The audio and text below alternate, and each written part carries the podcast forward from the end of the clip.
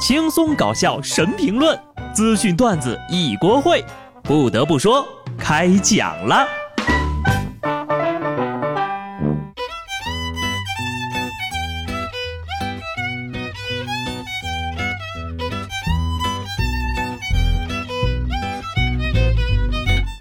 Hello，听众朋友们，大家好，这里是有趣的。不得不说，我是机智的小布。这两天呢，高考成绩陆续出炉了。一年一度的高考成绩大比拼又又又又又开始了。我知道各位考的都不错啊，但能不能不要这么波涛汹涌？我吃的柠檬难道还不够多吗？这高考一放榜呀，湖北武昌实验中学的小王同学考了六百七十五分。他表示，由于高三不能玩手机了，他就拜托妈妈呢为他代练游戏保级。高考结束之后，这儿子顺利考了高分，妈妈也圆满完成了保级任务，甚至现在玩的比儿子还好呢。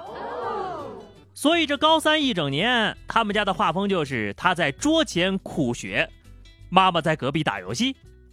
终于在儿子的帮助下，这位妈妈成功变成了网瘾阿姨。看看别人家的父母吧，帮孩子打游戏；再看看我的父母。帮游戏打孩子，虽然我没有能替我上分的家长，但我妈妈也没有高考能考六百多分的孩子呀。谁也别嫌弃谁了啊！所以说呀，朋友们，谁说游戏玩的好就没用呢？等以后你们的孩子要高考了，你就可以容声代练了，让他们安心的去考清华北大。我们的父母会因为我们打游戏而骂我们不务正业。等我们这一代当了父母呀，也许就会因为孩子打游戏而骂孩子吧。你这什么蛇皮走位？让开，我来。学习学不好，孩子不会教，帮孩子打打游戏这种事儿，你总该会的吧？不然你对得起你充的那些钱吗？不得不说呀，小王同学还是很分得清轻重的。游戏虽然好玩，也不能耽误学业呀。二零一九年湖北高考理科状元小常同学总分七百一十二，这位呀可是一个传奇。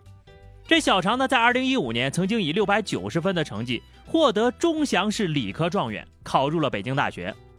但因为他喜欢打游戏，多门功课不及格，大三的时候呀就被北大给劝退了。然后他回到高中复读，再次参加高考。今年呢，就选择清华吧。听说网速更快，把把 MVP 呀！看人家这学霸，高考跟玩儿似的，我们高考呢，跟被玩似的。不得不说，我佩服的呢，不是他能考状元，而是他都上了三年大学了，居然还能记得高中的知识呀！我记得我是高考完那天下午就已经全部忘光了。最近几天呢，这个高考分数赛事是无比激烈。广西高颜值理科学霸以数学、英语双满分，总分七百三的高分，一举夺下了状元的桂冠。成都双胞胎姐妹不甘示弱，俩人心有灵犀，同获六百六十二分。长得一样，连高考成绩都一分不差呀。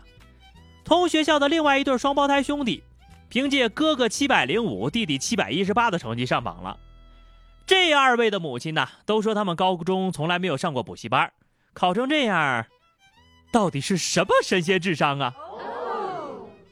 这两对双胞胎呢，可以组一个学神组合，出道了。镜头呢，再转向江西赛区，理科学霸考了七百零三分，背已有特技，因为呀，他自学能力比较强，高一的时候基本就把高中阶段的数理化。全部学完了。为什么我的眼睛里常含泪水？因为总有大神让我觉得，自己也太水了吧。嗯，学霸就是这样的，做完一套数学真题了，再奖励自己一套理综真题。所以呢，我根本不是输在没有天赋，而是输在有天赋的人比我还努力呀。以上呢都是别人家的孩子，我妈这时候呀估计已经羡慕坏了。她呢只有一个懒、宅、馋的儿子，还天天惹她生气。上学不易呀，我还是好好上班吧。我爱上班，上班使我快乐。安徽和县的一位爷爷啊，头一回送孙女上学，不小心送到隔壁幼儿园了。这孙女反复提醒走错了，爷爷生气地说：“你就是不想上学。”放下孙女就走了。后来呢，幼儿园的老师联系了民警，才帮小女孩找到了家人，把她送到了自己的幼儿园。上回那个舅舅太年轻没经验，还是让这回的。老成持重的爷爷送吧，然后爷爷凭借这一招，成功的甩掉了接送孙女的日常任务，高手啊！哈哈哈。老爸带孩子呀，能活着就很好了。你们只记得别让老爸带孩子，但你们忘了，爸爸的爸爸叫爷爷呀。爷爷的心是真大，宝宝心里苦呀。下面这位心也是大。可不是什么请求都能答应的。两个月之前的南宁的十九岁小李在骑车经过大桥的时候，遇到了一名想要跳桥轻生的女孩。这女孩说呀，她想跳又不敢跳，希望小李能把她推下去。于是呢，小李就照做了。万幸的是，经过救治，女孩脱离了生命危险。随后啊，小李因为涉嫌故意杀人被逮捕了。他叫你推你就推呀，你还以为自己个儿是助人为乐的吧？话说，这女孩是不是也涉嫌故意教唆他人犯罪呢？要求不能乱提，玩笑也不能乱开。去年二月份，贵州遵义的老周和邻居开玩笑，结果呢，邻居笑得太开心了，突然倒地猝死。随后，警方以涉嫌过失致人死亡把老周给抓了。尸检显示啊，这个开玩笑呢只是死亡的诱因，老周的行为不构成犯罪，于是他被无罪释放。经过调解呢，赔偿了死者家属六万元。原来笑一笑十年少都是骗人的，笑死个人才是真的呀！不得不说，单纯的开玩笑没什么，你见死不救还跑回家，就是你不对了。这么多年邻居，连个急救电话都不帮忙打一下吗？好的，话题时间哈，上期节目我们聊的是以过来人的身份给高考生点建议。听友宝贝丫丫说。高考填志愿呢，当然优先选择院校，因为等你工作以后，你就会发现专业不对口啊。那么还不如选一个好一点的学校，然后多去听一听其他系、其他班、其他教授的课，工作了很有用的哟。分数够高的话，我也是觉得还是选择江浙沪一带吧，网速好，买东西还包邮。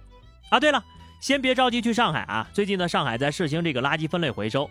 这场被称为史上最严垃圾分类，让卖垃圾桶的发了财了，还让小区的大爷大妈们找到了久违的自豪感呢。你别看只有简简单单的四条，分起类来真的是要动员全部的脑细胞。不得不说，论起垃圾分类，我还真不确定各位高材生能够赢得过七大姑八大姨们，因为实在是太复杂了点阿拉上海人啊，最近不谈股票，不谈房价，甚至朋友也不谈了。一门心思，通通扑在垃圾上。好的，本期话题，今天我们来聊聊你经历过的最想哭的瞬间吧。欢迎大家在评论区留言，关注微信公众号 DJ 小布或者加入 QQ 群二零六五三二七九二零六五三二七九，来和小布聊聊人生吧。下期不得不说，我们不见不散，拜拜。